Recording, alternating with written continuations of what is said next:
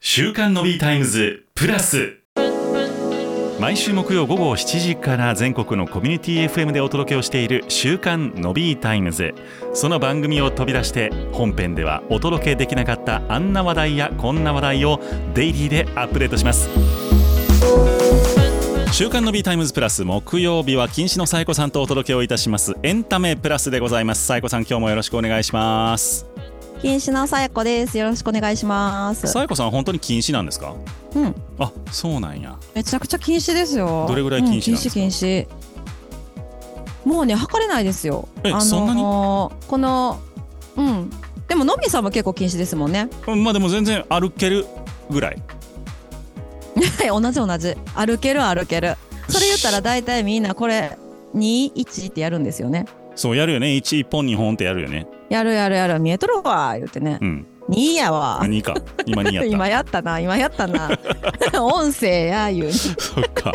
じゃあ普通にあのー見るのは見えてでもその仕事するのはしんどいって感じやあ仕事するのしんどいですね、うんでもいつも眼鏡かけてますねお家ではねなるほどいやそんなことよりねの びさんえ今の話もうあかんもうちょっと掘るそこいや大丈夫大丈夫どうしたどうした今日ねうん今日はね話したいことがあるあるんやあるんですああよりがとうございますネタ提供していただいてネタですよ今日はおういやっていうのがですねあの私的熱い話になるんですけどもおうストリートスナップ再燃している説ストリートスナップってあのー街中で声かけて写真撮るみたいなやつおしゃあれそうですそうですおしゃれな可そうです愛い子におしゃれな可愛い子に、ではいはいねこれなんでそう思ったかっていうといろんな理由があるんですけど、うんまず、あのー私が愛してやまないスーパーラバーズっていうストリートブランドがあるんですねお洋服の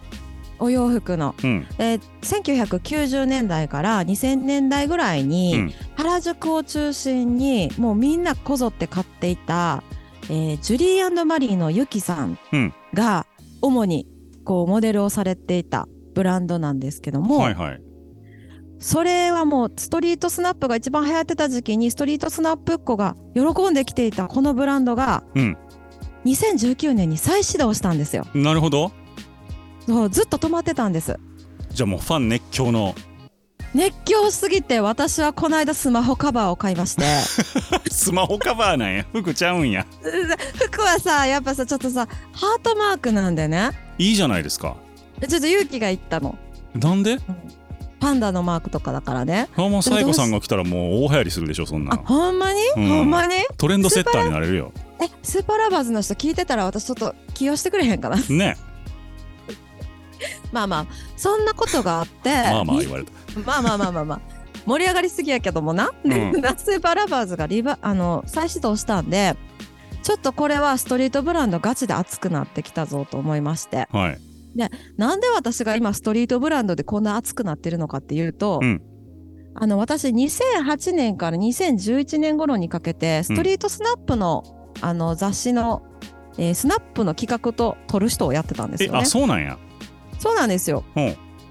あの某ストリート雑誌で某ストリート雑誌ではい某ストリート雑誌であのストリートスナップのコーナーのこうストリートスナップを取ってうん記事に報告す、そういうお仕事をしてた時期があるんですよへえカメラマンや、カメラマンもやってましたねその時はすごっ多彩やなまああのー本当に一日中被写体を選ぶのではいあの被写体探してずーっと街をさまようのでえあれなのでほんもう本当にやってんのあれって私が関わった雑誌 3, 3雑誌すべてガチでしたあそうなんやはいいやなんかああいうのってもうそういう事務所がうちの若手よろしくみたいな感じでやってんのかと思ってた全然もうあだったらどれだけ楽かそうですかそうですよ。意外もうだから朝早くじゃないけれど一番人が出てくる夕方ぐらいのもう一番西日のきつい時間ですよ。うんその時間からまあでも自然光で撮らないといけないのでう、んあの日が落ちるまでのあそっ時か間まあだから冬場はすごい短いんですよね。はいあとまはあい土日だともう一日中土日は一日中になるし平日だと夕方の時間にガッと行くわけですよ。めっちゃ大変やんじゃあそれいや大変でしたね。ねえ肌がもうね顔が焼けて焼けて焼けてまあそうでしょうね そうあとストリートスナップ撮ってんのに、うん撮ってるやつめちゃくちゃボロボロなんですよね。あそうなんやまあでもいろいろ持ってんとあかんもんね荷物とかももうに荷物あるし、んあの T シャツにジーンズで髪の毛ボッサボサにな りながらおしゃれな人を追いかけ回すんですよ。ちょっと不審者みたいなね不審者みたいでしたでしょうね。はあ、うんでもねそれやってる時期ってもうストリートスマップ文化としては、うんちょっと盛り上がりの後半だったんですよあ。ねそうそうなんかあんなみんな出たいからさそんな廃れるようなもんでもないと思うねんけどななんかあったんそれって、いややっぱりねインターネットの SNS が、うん、あのストリートスナップを消したと私は思っていてほうあのインスタグラムとか今やったら TikTok とか、はいはいあとウェアっていうアプリがあるんですけど、はいはい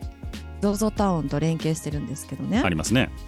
はい、あれとかであのおしゃれっ子たちがうん、もうストリートじゃなくって計画的に自分家の壁とかでおしゃれな写真撮っちゃうんですよね。なるほど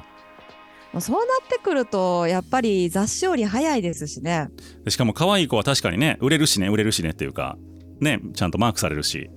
あそうそうそうそうなんです。だからああいうまあいいことではあるんですけどもうんただああいったなんてしなんて言うんでしょうねある意味偶発的なものもちょっと少なくなってきた感じがあるかなとは思っていて、なるほどね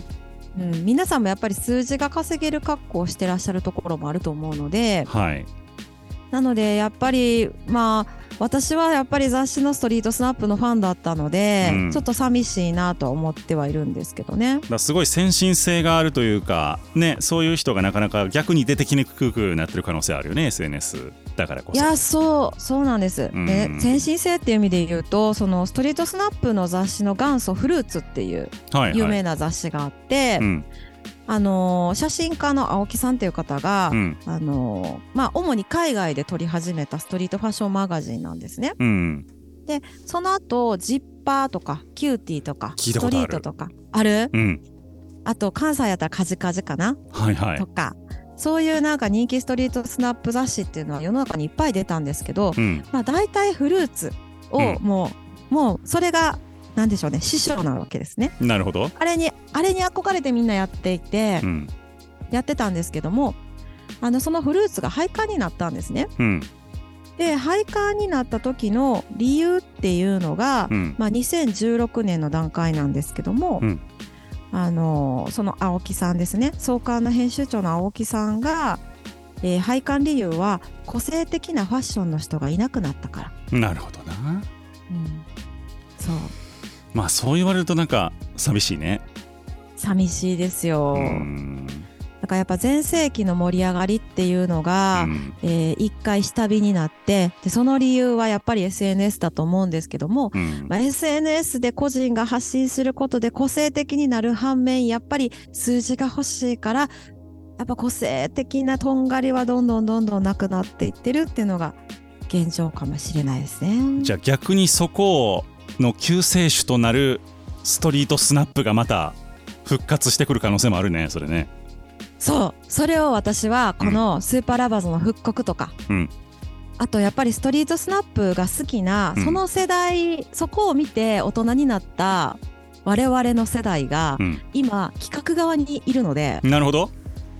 これは熱いんじゃないかなと思っていて。これじゃあもう授業できたんじゃないうん、でまだね、あのー実現できてるものが何一つないんですけれども、うんただ、えーと「ストリートスナップやりたいですね」とか、うんえー、とそういった何か企画があったら一緒にやりましょうよの話は、うん実は3年ぐらい前からちらほら出てはいるんですよ。そうなんやそうなんですでそれがね主にね音楽界隈のところからやはうやっぱレコードのリバイバルがあったのであはいはいいいんじゃないかっていうところでただやっぱりね紙の価格が高くなってるのでなるほどうん、あとやっぱり個性的な方が街にそんな昔ほどいらっしゃらないうんうんいろいろ考えるとまだまだハードルは高いんですけども、うんうんでもこれから来るような気がしてますうんまあだからそういうねサイトを作っちゃえばええんちゃうのっていう話もあるんでしょうね多分ねあそれがもうねそういうサイトもね一時期結構あったんですよあそうなんやあったんですあったんですなるでほどそこからねあの美人時計さんとかにね派生していってるんだと思うんですけども、うん、ただやっぱりちょっと今のところそこまで爆発的なものはなかったんじゃないかなっていうところですかね。 なるほどねまあじゃあそこに仕掛け人として禁止の最古が入っていく未来が近い将来あるんじゃないかっていうことですか ね、あこれね最後まとまって営業トークになったんですけども、うんあの気になってる方はどうぞお声かけお願いし ます。よろしくお願いしますよ禁止の最古で検索するとセクシーな写真がたくさん出てきますからねカヌーがな セクシーな写真がたくさん。うんそうですね。 あの思ってないこと噛むんですよ、僕申し訳ないな思ってないこと噛むとか言わな いで。いろんな文化がでもリバイバル文化ってやっぱりなんか時代って回る感じがするよねこういう僕らの小さい時とか若い時のがまたもう一回流行ってきてるみたいなのもやっぱあると思うしあありますうね。ーうんんだからあの最近ヤマンバギャルさんたちもねリバイバルしてらっしゃるみたいな、えね、ーそうなんや や知らんかったそうですよそうですそうですでストリートスワップよくすあの渋谷に行く時にね撮らせていただくことがあったんですけども、はいはい私の時代ね私が撮ってた時代はもうヤマンバさんはあまりいらっしゃらなかったんですけど、はい最近またねちょっと復活してきたと聞いていやマンバさんって いやいやいやいやいやへーやっぱりねいいですよあれはあの街ごとの文化があってね、まあねうんえー、すごいなヤマンバギャルまたちょっと生で見たいですけどね久しくい見やて見ないたからい見たいですよ、うん東京来たらいっぱいいると思ったらもうおらんかったおらへんおらへん、ね僕も生で見たことないもんちゃんとそうですようね、んでもね最近貼るんでそういったあたりも巻き込んでやりたいですねなるほどね。